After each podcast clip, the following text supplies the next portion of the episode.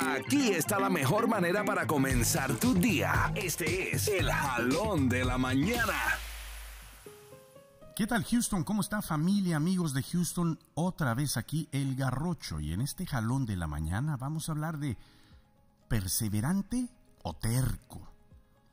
Esto viene porque mi hijo que tiene 12 años y lleva tiempo practicando la patineta, el domingo pasado lo llevé a uno de los pocos espacios abiertos para practicar este deporte. Me senté a observar a los patinetos, como se llaman ellos, y cómo se caían una y otra vez, golpes fuertes o suaves, no les importaba, se levantaban y nuevamente lo volvían a intentar se caían tan aparatosamente que llegó un momento que me sentí incómodo y me fui al carro. Debo de confesar que me sentí nervioso. Ese día hubo dos codos y un tobillo roto. Afortunadamente mi hijo no estaba entre ellos. El punto, el punto es que acepté el miedo que ellos tienen bajo el nivel de riesgo de este deporte y aprendí a respetarlo. Ya que comparándolo con la vida, hay quienes a la primer caída o hueso roto abandonan la misión.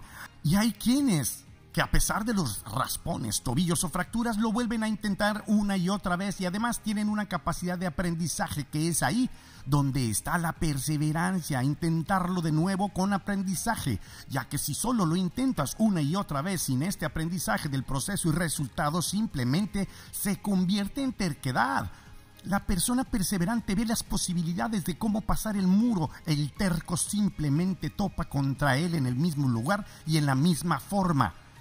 Por lo pronto dejaré que mi hijo desarrolle este hábito de ser perseverante. En la vida se caerá muchas veces, se raspará, se romperá huesos, pero este deporte le habrá ayudado a levantarse nuevamente y no rendirse. Jamás.